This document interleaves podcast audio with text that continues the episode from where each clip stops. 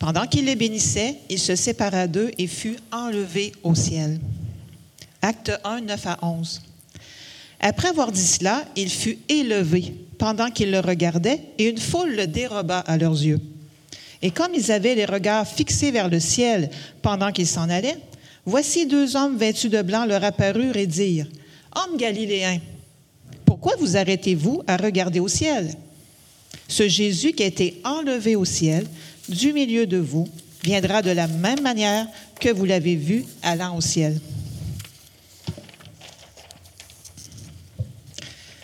Éphésiens 1, 18 à 23. Qu'il illumine les yeux de votre cœur pour que vous sachiez quelle est l'espérance qui s'attache à son appel, quelle est la richesse de la gloire de son héritage qu'il réserve aux saints et quelle est, envers nous qui croyons, l'infinie grandeur de sa puissance, se manifestant avec efficacité par la vertu de sa force. Il l'a déployé en Christ, en le ressuscitant des morts et en le faisant asseoir à sa droite dans les lieux célestes, au-dessus de toute domination, de toute autorité, de toute puissance, de toute dignité et de tout nom qui peut être nommé, non seulement dans le siècle présent, mais encore dans le siècle à venir. Il a tout mis sous ses pieds et il l'a donné pour chef suprême à l'Église, qui est son corps, la plénitude de celui qui remplit tout en tous. Hébreu 8, versets 4 et 5. S'il était sur la terre, il ne serait même pas sacrificateur, puisque là sont ceux qui présentent les offrandes selon la loi. Il célèbre un culte, image et ombre des choses célestes. Hébreu 9, 11 et 12. Mais Christ est venu comme souverain sacrificateur des biens à venir. Il a traversé le tabernacle plus grand et plus parfait, qui n'est pas construit de main d'homme, c'est-à-dire qui n'est pas de cette création. Et il est entré une fois pour toutes dans le lieu très saint, non avec le sang des boucs et des veaux, mais avec son propre sang, ayant obtenu une rédemption éternelle. Merci beaucoup, mesdames, de nous avoir préparés, de nous avoir fait rencontrer le Seigneur par les chants. Merci, Linda, de lire les Écritures. Il y a environ deux semaines, aux États-Unis, on a fait la première fois, on a testé pour la première fois le plus grand fusil, le plus puissant fusil dans l'histoire de l'humanité. On l'appelait Artemis 1. 730 000 gallons d'hydrogène liquide, d'oxygène liquide. Ça fait 2,6 millions de litres pour ceux qui sont plus jeunes et qui pensent en métrique. Entreposé dans le fusil à 200 degrés sous zéro, lorsque le fusil a été euh, actionné 600, 6000 degrés Fahrenheit, capable d'envoyer autour de la Lune, c'est le but, euh, une charge de 60 000 livres, puissante.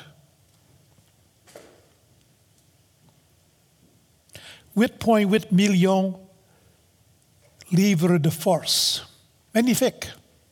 Mes chers amis, c'est rien ça. C'est rien ça.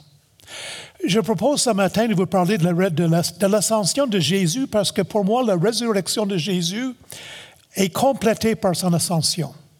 Sans son ascension, sa résurrection est moins efficace, pour dire le moins. Et j'aimerais vous suggérer que l'ascension de Jésus-Christ a été le plus grand déploiement de la puissance de Dieu dans l'histoire de l'univers. Plus que la création. Ce matin, nous allons faire une introduction. Puis on va regarder comment trois ministères de notre Seigneur Jésus-Christ ont été complétés lors de son ascension. D'abord, son ministère comme prophète, Deuxièmement, son ministère comme sacrificateur. Troisièmement, son ministère comme roi. Et nous allons tirer une conclusion. Jésus occupe trois offices euh, des serviteurs de Dieu dans l'Ancien Testament. Dans l'Ancien Testament, il y avait trois offices. Il est prophète, il est sacrificateur, il est roi. Et aucun autre homme occuper ces trois fonctions en même temps. Pas complètement, des fois partiellement. Puis en exerçant ces trois fonctions, Jésus satisfait tous les besoins des êtres humains. Nous avons besoin d'un sacrificateur, nous avons besoin d'un roi, nous avons besoin d'un prophète. Puis Jésus, c'est ça qu'il est pour chacun de nous. Et il est vrai que dans une certaine mesure, Jésus a exercé euh, ses fonctions pendant qu'il était sur la terre, pendant son incarnation, mais c'est seulement lorsqu'il est monté au ciel et qu'il s'est assis à la droite de son Père qu'il a exercé pleinement ces trois fonctions en notre faveur. On, peut se poser la question, je me le suis déjà posé, si Jésus, après sa résurrection, avait resté sur la terre, il aurait pu confronter les leaders religieux. On lit dans Corinthiens qu'il a rencontré beaucoup de personnes après sa résurrection, mais seulement ses disciples. Il aurait, été intéressant qu'il rencontre M. Trudeau et M. Euh, Legault. euh, ceux qui se moquent de lui aujourd'hui, je pense qu'ils se moqueront moins de lui s'il était encore ici. Mais voilà, Jésus a décidé de monter au ciel quelques jours après sa résurrection. Puis, il a fait ça parce que c'est ce qu'il fallait faire, mais je me pose encore la question. Regardons maintenant cette fonction de prophète on peut dire que le prophète exerce son ministère face au peuple de Dieu.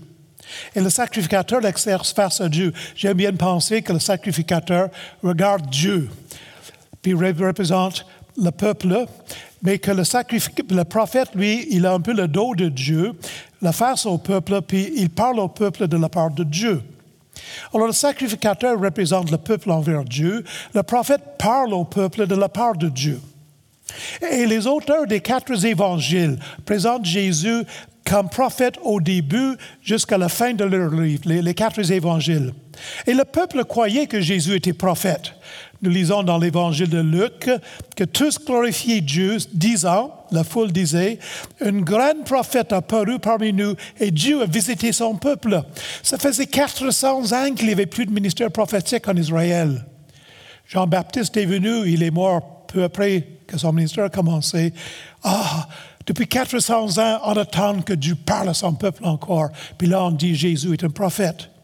Dans Matthieu 21, nous lisons qu'il, parlant des leaders religieux, euh, il cherchait à se saisir de lui, mais il craignait la foule parce qu'elle le tenait pour un prophète.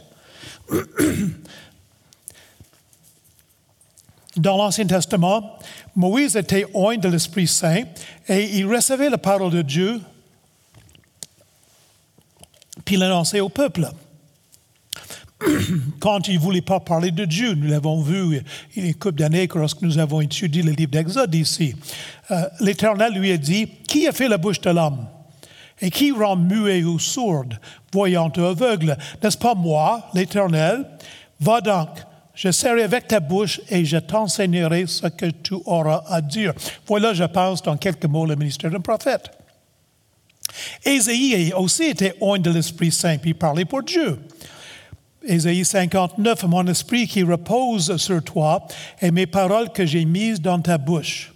Et la même chose est vraie de Daniel, Ézéchiel, Jérémie, Michée et tant d'autres prophètes. Alors, vous remarquez que le prophète est oint de l'Esprit Saint et il parle de la part de Dieu.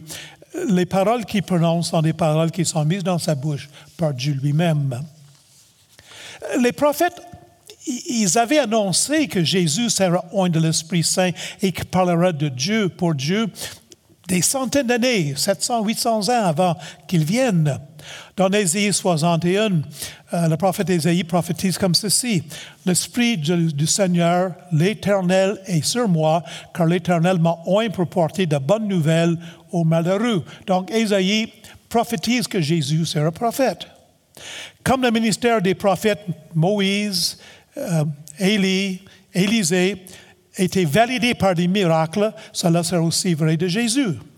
Il m'a envoyé pour guérir ceux qui ont le cœur brisé, pour proclamer aux captifs la liberté. Ésaïe 61. Ésaïe 35. Alors s'ouvriront les yeux des aveugles, s'ouvriront les oreilles des sourds. Ésaïe 42. Sourds, écoutez, aveugles, regardez et voyez. Donc le ministère de Jésus est attesté par les miracles qu'il a fait.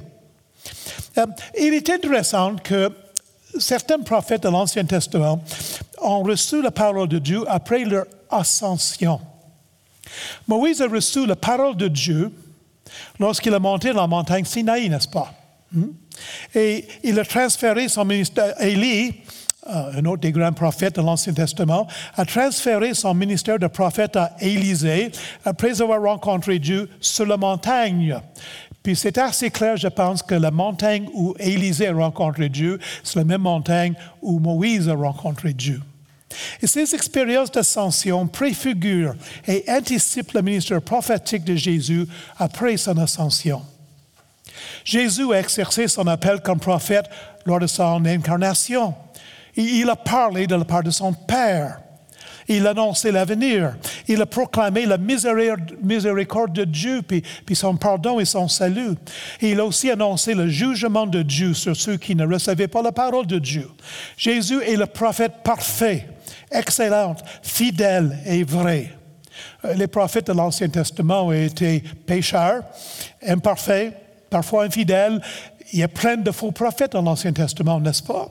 Mais le ministère prophétique de Jésus a pris toute une autre ampleur lors de son ascension. Il a envoyé son esprit sur les croyants tel qu'il avait promis dans l'évangile de Jean. Et moi, il a dit dans Jean 14, je prierai le Père et il vous donnera un autre consolateur afin qu'il demeure éternellement avec vous. Dans Luc 16, cependant, je vous dis la vérité, il vous est avantageux que je m'en aille, car si je ne m'en vais pas, le consolateur ne viendra pas vers vous, mais moi, si je m'en vais, je vous l'enverrai. Le Nouveau Testament parle, du Saint-Esprit comme l'Esprit de Jésus, une des grandes preuves de sa divinité. Jésus, et l'Esprit de Jésus ont équipé, inspiré les auteurs du Nouveau Testament après son ascension. Le prophète qui est monté au ciel, il fortifie, il bâtit son Église sur sa sainte parole, notre Bible. La Bible, la parole de Dieu, est l'outil prophétique de Jésus sur la terre. Hébreu 1, un nous dit ceci, après avoir autrefois, à plusieurs reprises et de plusieurs manières, parlé à nos pères par les prophètes, Dieu, dans ces derniers temps, nous a parlé par le Fils. Avec mon fils, j'ai préparé ce graphique. Je pense, on peut voir que l'image prophétique, mais l'esprit qui donne la puissance signe d'un prophète de l'Ancien Testament. Puis avant l'ascension, Jésus est rempli de l'Esprit Saint. Puis après l'ascension, Jésus a versé son esprit, qui est la source de pouvoir et autorité pour l'Église, qui sont ses témoins. Proclamation de la parole, ministère d'un prophète. Jésus est la parole de Dieu sur la terre et il proclame la parole de Dieu pendant l'incarnation. Mais à l'ascension, Jésus continue à parler par l'Esprit et sa parole, et cette parole est davantage confirmée et complétée, Nouveau Testament. Et l'attestation par les signes et miracles qui était souvent le signe d'un prophète, Jésus a opéré des signes et des miracles. Jésus, Christ est maintenant devenu, après l'ascension, la tête de l'Église. Et l'Église agit comme ses mains et pieds sur la terre. Le ministère de Jésus n'a pas cessé lors de son ascension. Il n'a pas pris sa retraite. Jésus a été exalté, son ministère a été augmenté et multiplié. Il a donné son esprit à ses enfants sur la terre, l'Église. Il donne son autorité et sa puissance à ses enfants sur la terre, l'Église. Deuxièmement, son ministère de sacrificateur. Le sacrificateur représentait le peuple devant Dieu. quand il rentrait dans le temple, dans le tabernacle, il portait le pectoral avec douze pierres sur sa poitrine. C'est une espèce de, tissu en forme carrée comme ça. sur cette euh, pectoral, il y avait douze pierres, une pierre pour chacune des tribus des enfants d'Israël. Et cette euh, pectoral est sur, la poitrine ici. Euh, quand j'étais jeune homme, j'allais bien mettre un costume de bain pour aller sur la plage parce que j'étais bien bâti. J'avais les, on appelait ça des, des pecs. J'étais, plus aujourd'hui. Je pense que vous ne voulez pas voir mes pecs. Euh, euh, le pectoral, c'était la place de force, puis le souverain sacrificateur portait sur sa poitrine le symbole des peuples d'Israël dans la présence de Dieu. Il intercédait pour le peuple. Il tuait les animaux portés par le peuple et les offrait comme sacrifice pour leur péché. Il offrait des sacrifices d'action de grâce de la part du peuple. Il conduisait le peuple dans les champs de louange au temple. Oh, mes chers amis, les sacrificateurs de l'Ancien Testament étaient si imparfaits. Jésus est sans péché. Les sacrifices de l'Ancien Testament devaient être répétés jour après jour. Le sacrifice de Jésus était offert une seule fois, offert une seule fois pour tout. Les sacrificateurs de l'Ancien Testament exerçaient leur ministère dans une tente, fait par les mains d'hommes, un peu plus tard dans un temple fait par les mains d'hommes. Jésus exerce son ministère au ciel, le, le temple céleste construit par Dieu lui-même. La durée du ministère des sacrificateurs de l'Ancien Testament était si limitée, seulement 25 ans sacrificateur commençait son ministère à l'âge de 25, puis à 50 ans, il, prenait sa retraite. Moi, je suis à peu près 24 ans en retard pour prendre ma retraite. Il faut comprendre que les sacrificateurs devaient lever des vaches, puis les mettre sur l'autel. Euh, ça prenait de la force. Je ne suis pas sûr qu'ils prenaient la retraite, sans doute qu'ils avaient d'autres ministères, mais le ministère de sacrifice était terminé. Le ministère de Jésus n'est pas limité à 25 ans, n'est-ce pas? C'est éternel. Un meilleur sacrificateur, meilleur temple, meilleur sacrifice. L'ascension de notre sacrificateur Jésus est anticipée dans le ministère des sacrificateurs de l'Ancien Testament. Moïse est monté sur la montagne. Il a intercédé pour le peuple. Il a construit un hôtel. Il a reçu les instructions pour la construction du tabernacle qui permettait au peuple de Dieu de s'approcher de Dieu et lui offrir des sacrifices.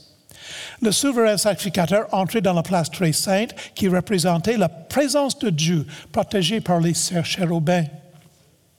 David a offert des sacrifices. Il a mangé le pain consacré. Il a porté l'arche de l'alliance sur la montagne de l'Éternel. Il bénissait le peuple de Dieu. Il a écrit beaucoup des psaumes de louange. Au moins la moitié des psaumes ont été écrits par David. Il est roi sacrificateur dans un certain sens. Il anticipe le Christ. C'est lui qui écrit le psaume 24. Qui pourra monter à la montagne de l'Éternel? Qui s'élèvera jusqu'à son lucin? Et l'Épître aux Hébreux, Linda a lu quelques versets pour nous tantôt de l'Épître aux Hébreux. L'Épître aux Hébreux explique en détail comment Jésus est devenu un souverain sacrificateur pour nous quand il est monté au ciel. Il est entré dans la présence de Dieu le Père.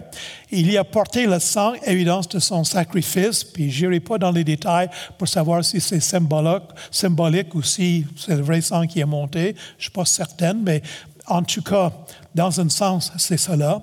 Euh, son sacrifice a été accepté. Certains sacrifices ont été rejetés dans l'Ancien Testament. Le sacrifice de Caïn a été rejeté, puis Jésus, son sacrifice a été accepté. Une fois pour toutes, pour effacer nos péchés. Puis maintenant, il exerce un ministère d'intercession en notre faveur, puis il nous bénit. Hein? Puis, une autre charte, la personne, un corps terrestre, purifié du péché dans un sens, mais Jésus a un corps céleste sans péché. L'endroit dans une terre, terre terrestre Aujourd'hui, Jésus exerce son ministère dans un temple céleste. Intercession par un sacrificateur imparfait. Le sacrificateur devrait offrir un sacrifice pour ses propres péchés avant d'offrir un sacrifice pour le péché du peuple. Mais Jésus est un sacrificateur parfait, sans péché. L'endroit, mais loin du ciel, dans l'Ancien Testament, intercession qui a duré 25 ans, basée sur le sacrifice d'animaux. Mais Jésus est dans la présence du Père lui-même il, a la puissance d'une intercession, d'une vie éternelle basée sur le sacrifice du Fils de Dieu. Bénédiction, les sacrificateurs dans l'Ancien Testament bénissaient le peuple, paroles et actions de l'homme. Mais Jésus nous bénit, nous bénit en donnant l'Esprit Saint. Il donne l'accès direct à Dieu le Père. On s'approche directement de Dieu. Quel sacrificateur nous avons au ciel?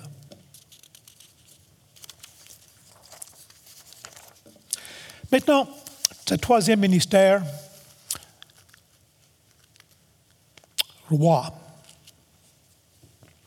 Même si Saül et David furent les premiers rois en Israël, le concept du roi était bien compris avant, avant eux.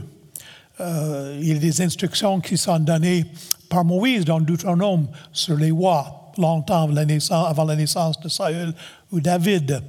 Le roi devait régner avec justice et équité. Puis il devait promouvoir la Torah ou la loi.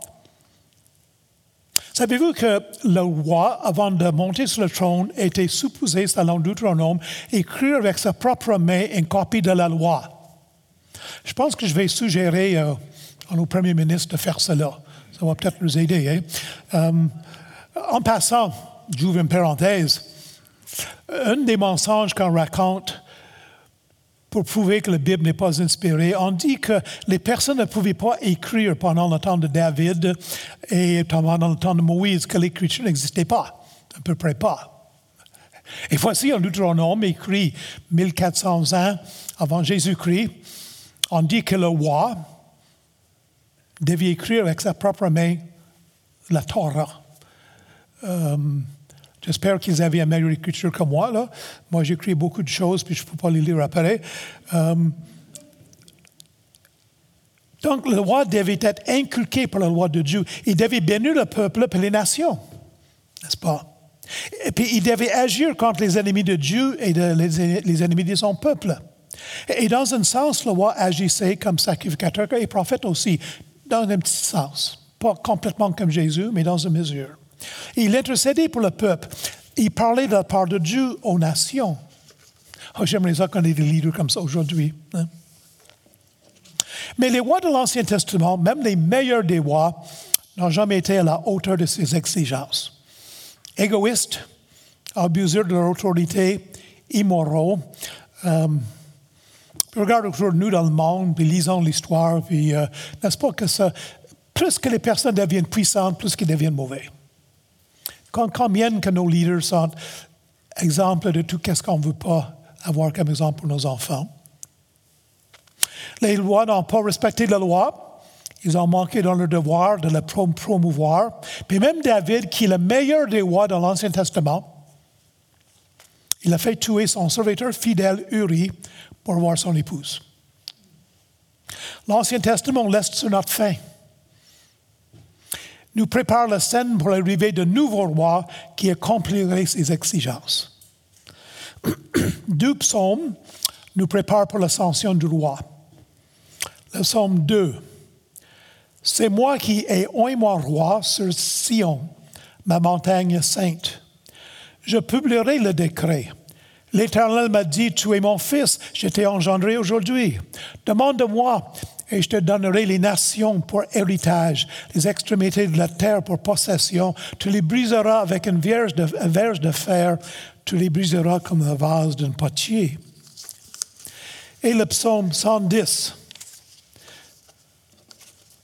D'ailleurs, on va toucher à ce psaume la semaine prochaine dans Matthieu, euh, dans Marc chapitre 12.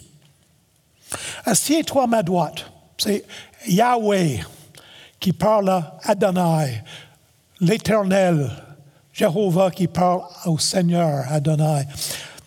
Assieds-toi à ma droite jusqu'à ce que je fasse de tes ennemis ton marchepied. L'Éternel étendra de Sion le sceptre de sa puissance. Domine au milieu de tes ennemis.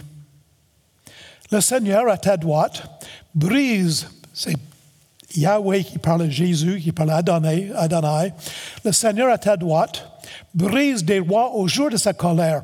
Il exerce la justice parmi les nations. Tout est plein de cadavres. Il brise des têtes sur toute l'étendue du pays. Il boit au, au torrent pendant la marche. C'est pourquoi il relève la tête. Psaume 110. Ces deux psaumes qui, entre autres, anticipent l'arrivée du Messie, le roi. Daniel 7 nous prépare aussi pour l'ascension de ce roi. Je regardais pendant que l'on plaçait des trônes, et l'ancien des jours s'assit, certainement Dieu le Père. Son vêtement était blanc comme la neige et les cheveux de sa tête étaient comme de la laine pure. Son trône était comme des flammes de feu et les roues comme un feu ardent. Je regardais dans mes, mes visions nocturnes Je recommence. Je regardais pendant mes visions nocturnes, et voici sur les nuées des cieux arriva quelqu'un de semblable à un fils de l'homme. Linda lu pour nous ce passage dans livre des Actes où les nuées des cieux ont caché Jésus lorsqu'il est monté au ciel, n'est-ce pas? En s'avançant vers l'ancien des jours et on le fit approcher de lui. On lui donna la domination, la gloire et le règne, et tous les peuples, les nations et les hommes de toute langue le serviront, le servir. Sa domination est une domination éternelle qui ne passera point, et son règne ne sera jamais détruit. L'ascension de Jésus comme roi a donc été anticipée dans l'Ancien Testament. Et Jésus a parfaitement accompli tous ces textes de l'Ancien Testament. Et nous allons regarder brièvement trois aspects de l'ascension de Jésus comme roi. D'abord, il été reconnu comme roi par son Père, Dieu le Père. Deuxièmement, il a vaincu et vaincra ses ennemis. Et troisièmement, il est établi comme chef sur son Église. D'abord, il était établi et reconnu comme roi par son Père. L'ascension de Jésus et son établissement comme Seigneur des Seigneurs sont le triomphe d'un grand roi. Une des choses dont je me souviens de ma jeunesse, c'est lorsque la reine Elisabeth a été couronnée. Vous allez m'excuser si je parle de ça ici à Shawinigan. Um, et ma mère a acheté une télévision pour qu'on puisse le regarder en famille. Ma mère est née en Angleterre, puis je peux vous dire, cette journée-là, on était ici devant la télévision, tous les enfants, pour moi, on était sept à ce moment-là. C'était avant que mes, trois de mes frères naissent. Mais euh, il fallait pas qu'on bouge pendant que la, reine était. Puis, si vous avez déjà vu les images de la reine Elisabeth lorsqu'elle était couronnée, c'était majestueux.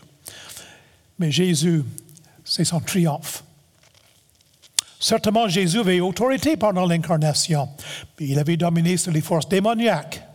Mais après l'ascension, Jésus a été installé comme roi du ciel, de la terre et de tout le cosmos. Sans l'ascension, la royauté de Jésus n'est pas complète. C'est important l'ascension. Jésus a été déclaré comme roi par son Père. Dans Matthieu 26, nous lisons ceci. De plus, je vous le déclare, vous serez désormais le Fils de l'homme assis à la droite de la puissance de Dieu et venant sur les nuées du ciel. Puis dans Luc, on lit, ils dirent, si tu es le Christ, dis-le nous. Jésus, leur répondit, je vous le dis, vous ne le croirez, pas, et si je vous l'interroge, si je vous interroge, vous ne répondrez pas. Désormais, le Fils de l'homme, titre préféré de Jésus pour lui-même, préféré, sera assis à la droite de la puissance de Dieu. Après l'ascension, Dieu le Père a exalté un humain, un être humain, plus qu'un humain, oui, mais Jésus est encore humain. Pour moi, c'est une des choses que je ne comprends pas, mais au ciel aujourd'hui, Jésus a encore un corps humain, c'est encore le Dieu homme. Et voici, Dieu exalté un humain comme souverain sur les créatures spirituelles, sur les anges, les bons anges et les mauvais anges. Je me permets de vous lire euh, un passage dans l'Hébreu chapitre 2. En effet, ce n'est pas à des anges que Dieu a soumis le monde de venir. Or, quelqu'un a rendu quelque part ce témoignage. Qu'est-ce que l'homme pour que tu te souviennes de lui? Ou le Fils de l'homme pour que tu prennes soin de lui? Tu l'as baissé pour un peu de temps au-dessus des anges. Tu l'as couronné de gloire et d'honneur. Tu as mis toutes choses sur ses pieds. Verset, 9. Mais celui qui a été baissé pour un peu de temps au-dessus des anges, Jésus, nous le voyons couronné de gloire et d'honneur à cause de la mort qu'il a soufferte. Couronné de gloire et d'honneur. L'homme a perdu sa position lorsque Adam a péché. Jésus-Christ est venu. Il est mort sur la croix. Et Jésus a redonné, a d'abord pris lui-même cette position d'honneur au-dessus de toute autorité et puissance spirituelle. Et parce que nous sommes en Christ, la Bible nous dit qu'un jour nous allons juger les anges. Nous aussi, nous occupons cette position.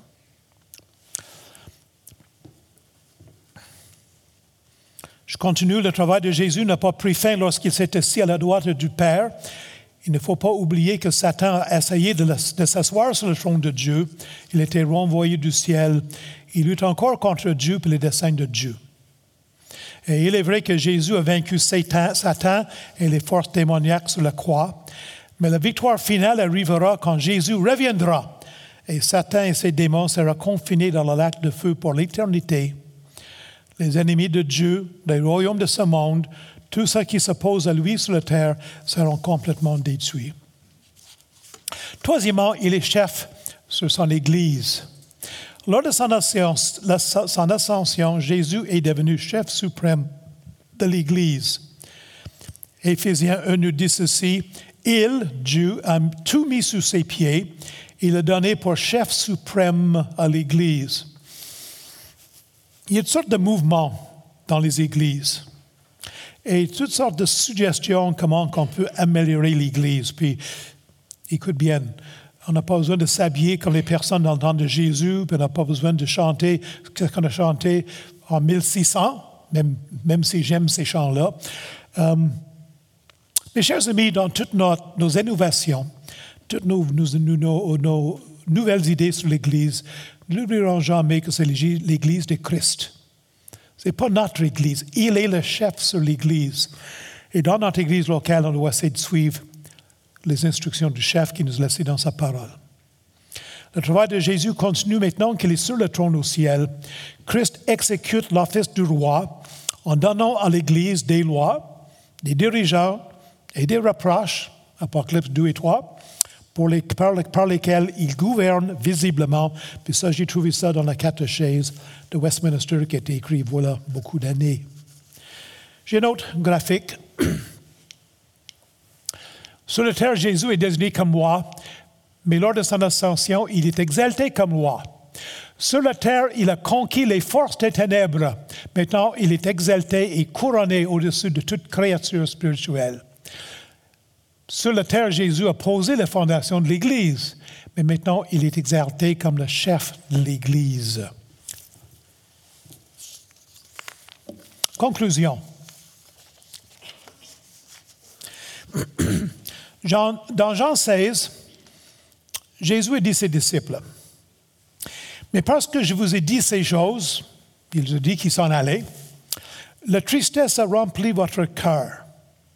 Cependant, je vous dis la vérité, il vous est avantageux que je m'en aille. Car si je ne m'en vais pas, le consolateur, le Saint-Esprit, le consolateur ne viendra pas vers vous, mais si je m'en vais, je vous l'enverrai. Ah, chers amis, nous expérimentons la présence de Dieu beaucoup plus profondément que les disciples l'ont expérimenté lorsqu'ils vivaient dans la présence physique de Jésus. Les disciples n'avaient pas l'avantage que nous avons nous, nous avons le Saint-Esprit qui habite en nous. Eux, il y avait Jésus avec eux. Saint-Esprit en nous 24 heures par jour. Jésus n'a pas été avec ses disciples 24 heures par jour. Jésus était avec ses disciples trois ans. Le Saint-Esprit est avec nous pendant toute notre vie chrétienne. Le Saint-Esprit nous conduit constamment dans la vérité. C'est tout à notre avantage que Jésus soit monté au ciel. Au ciel, Jésus intercède constamment pour nous. Vous êtes peut-être différent de moi, mais je dis que nous tombons si facilement dans le péché. Et Satan nous accuse constamment devant la face de Dieu. L'Apocalypse, nous lisons, il était précipité, l'accusateur de nos frères. C'est lui qui les accusait devant notre Seigneur jour et nuit. Quand Dieu a décidé de nous sauver du pouvoir de pourvoir un sauveur, il n'a pas fait les choses à moitié. J'essaie de terminer ce que j'ai commencé. Pas facile. Je suis bien meilleur pour, commencer les choses que pour les terminer. Il y a une serre euh, pour permettre à mon épouse de, pousser ses plantes que j'ai commencé voilà trois semaines, puis chérie, c'est pas fini encore. Demain. Euh, peut-être. Euh, Dieu ne fait pas les choses à moitié. Quand, quand Dieu dans ses décrets éternels, avant que l'univers existe, Dieu a destiné un plan de salut pour nous. Puis ce plan de salut est infiniment grande et complète. Et parmi les éléments dans cette ce plan de salut, il y a la persévérance des saints. Puis une des raisons que les saints persévèrent jusqu'à la fin, c'est parce que Jésus intercède pour nous au ciel. Ah, que c'est beau ça. Dieu a mis en place ce qu'il fallait pour que ses enfants persévèrent jusqu'à la fin. Il a pré- prévu le ministère de Jésus comme intercesseur. C'est tout à notre avantage que Jésus soit monté au ciel. Du ciel, Jésus nous a donné sa parole. Oh, que la parole de Dieu est précieuse. J'espère que vous aimez la parole de Dieu. Nous avons entre nos mains la vérité, tout ce qu'il faut pour notre vie chrétienne dans cette parole. Jésus a formé la vie, le cœur, l'intelligence, la connaissance de chaque auteur. Jésus, par son Saint-Esprit, a exercé le contrôle sur chaque mot, chaque lettre, chaque iota de la Bible. Où serions-nous sans la parole de Dieu? C'est tout à notre avantage que Jésus soit monté au ciel. Je suis en train de lire un peu l'histoire des martyrs de ce temps-là, euh, de l'Église, des personnes qui ont payé de leur vie pour avoir traduit la Bible dans la langue du peuple. Et nous, aujourd'hui, je ne sais pas, je, je voulais compter avant de venir ce matin, je n'ai pas, pas pris le temps pour le faire, mais je suis certain que j'ai 50 Bibles dans ma bibliothèque. Avec en anglais, en français, en allemand, en latin, en grec, en hébreu. Euh, il y a des milliers de langues qui, qui ont la Bible traduite dans, leur propre, euh, dans ces langues-là. La parole de Dieu, nous l'avons. Je ne sais pas si on apprécie comme faut. enfin,